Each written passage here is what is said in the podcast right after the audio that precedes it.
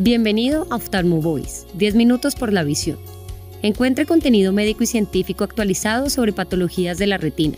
Recuerde que la información compartida en este podcast está dirigida exclusivamente a profesionales de la salud. Comencemos con nuestro podcast de hoy. Nuestro invitado, el doctor Mauricio Arango, médico oftalmólogo cirujano de retina en la Clínica Clofán en Colombia, nos hablará en su entrevista sobre tratar y extender esquema ideal. ¿Por qué tratar y extender es el esquema ideal de tratamiento? Considero que el esquema de tratar y extender es el esquema ideal debido a que en vida real es el que mejor eh, estabilidad funcional y anatómica eh, nos permite a largo plazo. Todos conocemos que el tratamiento bajo esquemas fijos usados en los diferentes estudios pivotales pues nos llevan a una gran mejoría visual. Sin embargo, esta ganancia visual se pierde cuando se cambia eh, este tipo de estrategia a un esquema de tratamiento PRN. Y es algo que hemos podido evidenciar en los diferentes estudios eh, de seguimiento, en los diferentes estudios de extensión, donde vemos que los pacientes incluso terminan con una goza visual por debajo de la que tenían cuando ingresaron al estudio. La explicación de este fenómeno es relativamente sencilla y en general se debe al subtratamiento que reciben los pacientes. Es por esto que debemos adoptar una estrategia que nos garantice la continuidad del tratamiento. Es aquí donde la estrategia de tratar y extender pues toma mayor relevancia, ya que vamos entonces a realizar inyecciones programadas con un ajuste del intervalo eh, del tratamiento que va a depender de la agudeza visual y del estado anatómico de cada paciente, impactando de una manera eh, positiva la carga del tratamiento, tanto sobre el sistema de salud, sobre cuidadores y sobre los pacientes, debido a que nos permite disminuir el número de visitas y el número de inyecciones sin poner en riesgo esa visión. ¿Cómo aplicar el concepto de tratar y extender con los antiangiogénicos disponibles? Bueno, lo primero que tenemos que entender para aplicar el concepto de tratar y extender con los antiangiogénicos disponibles es que existe diferencia tanto en la durabilidad como en el diseño de los estudios de tratar extender para cada una de ellas. Para explicarlo de una forma corta y sencilla, en aras del tiempo, en general los pacientes que están bajo esquema de extensión en tratamiento con ranibizumab, la primera extensión se realiza seis semanas después de comprobar la inactividad de la enfermedad y se va aumentando escalonadamente dos semanas hasta alcanzar un máximo de 12 semanas. Por su parte, si tenemos el paciente bajo tratamiento con aflibercept, recordemos que después de las tres dosis de carga viene una cuarta dosis label obligatoria a las ocho semanas, que algunos podríamos considerar como primera extensión, pero realmente es una dosis fija. Y en ese momento es donde vamos a tomar la decisión si podemos extender por primera vez al paciente o no, basado en OCT, agudeza visual y la evaluación clínica. En este momento vamos a tener entonces dos caminos. Realizar una extensión, una primera extensión, aumentando cuatro semanas al intervalo previo, que en este caso es ocho semanas, o aumentando simplemente dos semanas. Esto nos da que tendríamos una quinta inyección diez semanas después de la cuarta dosis o una quinta inyección 12 semanas después de la cuarta dosis sin poner en riesgo esa ganancia visual que obtuvimos inicialmente. Y esto está pues obviamente soportado en los estudios de Aries eh, y Altair, que son los que nos muestran que estos intervalos de extensión son bastante seguros. En particular, yo soy un poco más conservador, no soy tan agresivo en las extensiones tan amplias desde los inicios del tratamiento. Y la primera extensión la realizo 10 semanas después de la cuarta dosis, que en este caso es ocho semanas después de la dosis de carga.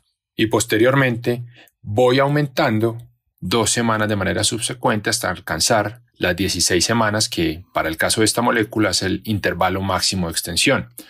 Algunos recomiendan que se puede pensar en suspensión de terapia luego de tener tres dosis continuas en intervalos de 16 semanas sin embargo, se ha visto que muchos de estos pacientes presentan nuevamente reactivación de la enfermedad en el año subsecuente y pierden una gran cantidad de visión que ya no es recuperable, o sea, no volvemos a tener la misma visión que teníamos cuando el paciente estaba bajo un esquema fijo de intervalo máximo de 16 semanas. Entonces la recomendación en general es que aquel paciente que alcance una extensión máxima de 16 semanas se quede en un esquema fijo de 16 semanas en adelante para poder garantizar esa estabilidad anatómica y visual a largo plazo y no poner en riesgo pues esa función visual que hemos ganado durante toda esa fase de extensión.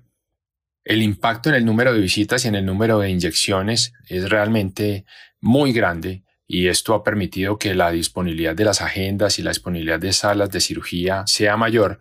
Ahora en estos tiempos de coronavirus pues esto ha cobrado todavía un poco más de importancia. Incluso algunos recomiendan que realicemos extensiones basados simplemente en tomografías y que el paciente sea sometido a un examen de tomografía el día que venga para la aplicación de la terapia y basados en ese resultado, si hay ausencia de actividad, extender de una vez sin necesidad de tomar agudeza visual ni de realizar evaluación clínica. Es algo que debemos tener en cuenta, sobre todo en estos tiempos de contingencia, pero recuerden siempre que debemos tratar cada caso de forma individual. Evidencia de eficacia y seguridad de aflibercept en esquema de tratar y extender. Diferencias con los estudios de ranibizumab. La evidencia de eficacia y seguridad de aflibercept en el esquema de tratar y extender en los dos estudios que tenemos publicados, que es el ARIES y el ALTER, han mostrado realmente que de una forma segura se puede realizar la extensión. Y quisiera tocar acá un punto importante de cuándo empezar la extensión. Si durante el primer año, si debemos esperar que pase el primer año bajo un esquema fijo para iniciar esta estrategia de tratamiento. Y la conclusión grande es que luego de la dosis de carga el paciente regrese a las ocho semanas con una tomografía y en ausencia de actividad está demostrado que podemos empezar extensión sin poner en riesgo esa visión ya sea en extensión de cuatro semanas o una extensión eh, de dos semanas, dependiendo de las preferencias de cada uno y obviamente dependiendo del tipo de membrana que estemos tratando, de la respuesta que haya eh, tenido nuestro paciente y de condiciones especiales individuales que cada uno de ellos pues obviamente presenta.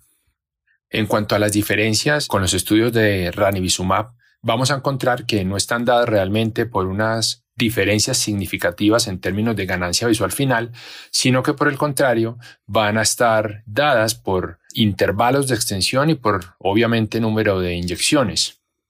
Y esto es algo que debemos aprender a evaluar en el largo plazo. Si vamos a comparar esquemas de extensión o distintas moléculas durante el primer año, seguramente no vamos a encontrar una diferencia muy grande en el número de inyecciones o en el número de intervalos que tengamos para cada una de ellas. Pero si nos vamos un poco más allá y vamos a hacer un corte de dos años o incluso un poco mayor, vamos a encontrar una gran disminución en la frecuencia de aplicaciones para cada una de las moléculas. Los resultados de Altair, por ejemplo, nos muestran que en dos años los pacientes requirieron 10.4 inyecciones y si los comparamos con los resultados del CANTRID, que es el estudio eh, de ranizumab en extensión, por lo menos el que está realizado directamente para evaluar extensión con ranibizumab, vemos que estos pacientes necesitaron 17 aplicaciones durante estos dos años de seguimiento. Debemos tener en cuenta, sin embargo, que no es una muy buena estrategia comparar un estudio contra otro porque sabemos, pues, obviamente las implicaciones que esto tiene, ya que además de las diferencias en los diseños, todos tienen criterios de retratamiento diferentes. Por ejemplo, algunos toleran cierta cantidad de líquido subretiniano, permitiendo incluso extensión ante la presencia de algún grado de líquido residual. Otros toman en cuenta la variabilidad del espesor del subcampo central, otros no lo hacen. Y en algunos estudios encontramos únicamente la posibilidad de una fase de extensión o acortamiento, mientras que otros nos dan una tercera posibilidad de una fase de mantenimiento. Todas estas diferencias debemos revisarlas con cautela sin embargo, sí parece haber una tendencia a requerir un mayor número de inyecciones cuando usamos ranibizumab en el esquema de tratar y extender si lo comparamos con aflibercept y pues parece que esto está explicado por la, una menor durabilidad de la molécula. La invitación entonces es para que todos tratemos de familiarizarnos con este tipo de estrategia que implementemos el protocolo de tratar y extender para nuestros pacientes. Esto nos va a permitir individualizar la terapia y a largo plazo pues nos va a permitir garantizar de la mejor manera posible esa estabilidad funcional y anatómica que con ninguna otra estrategia pues podemos lograr. Muchas gracias nuevamente eh, por el tiempo, por la invitación y por habernos escuchado hablar un poco de lo que es eh, tratar extender en la vida real. Muchas gracias por escuchar este podcast. Le esperamos en el próximo episodio de Oftalmo Voice. Hasta pronto.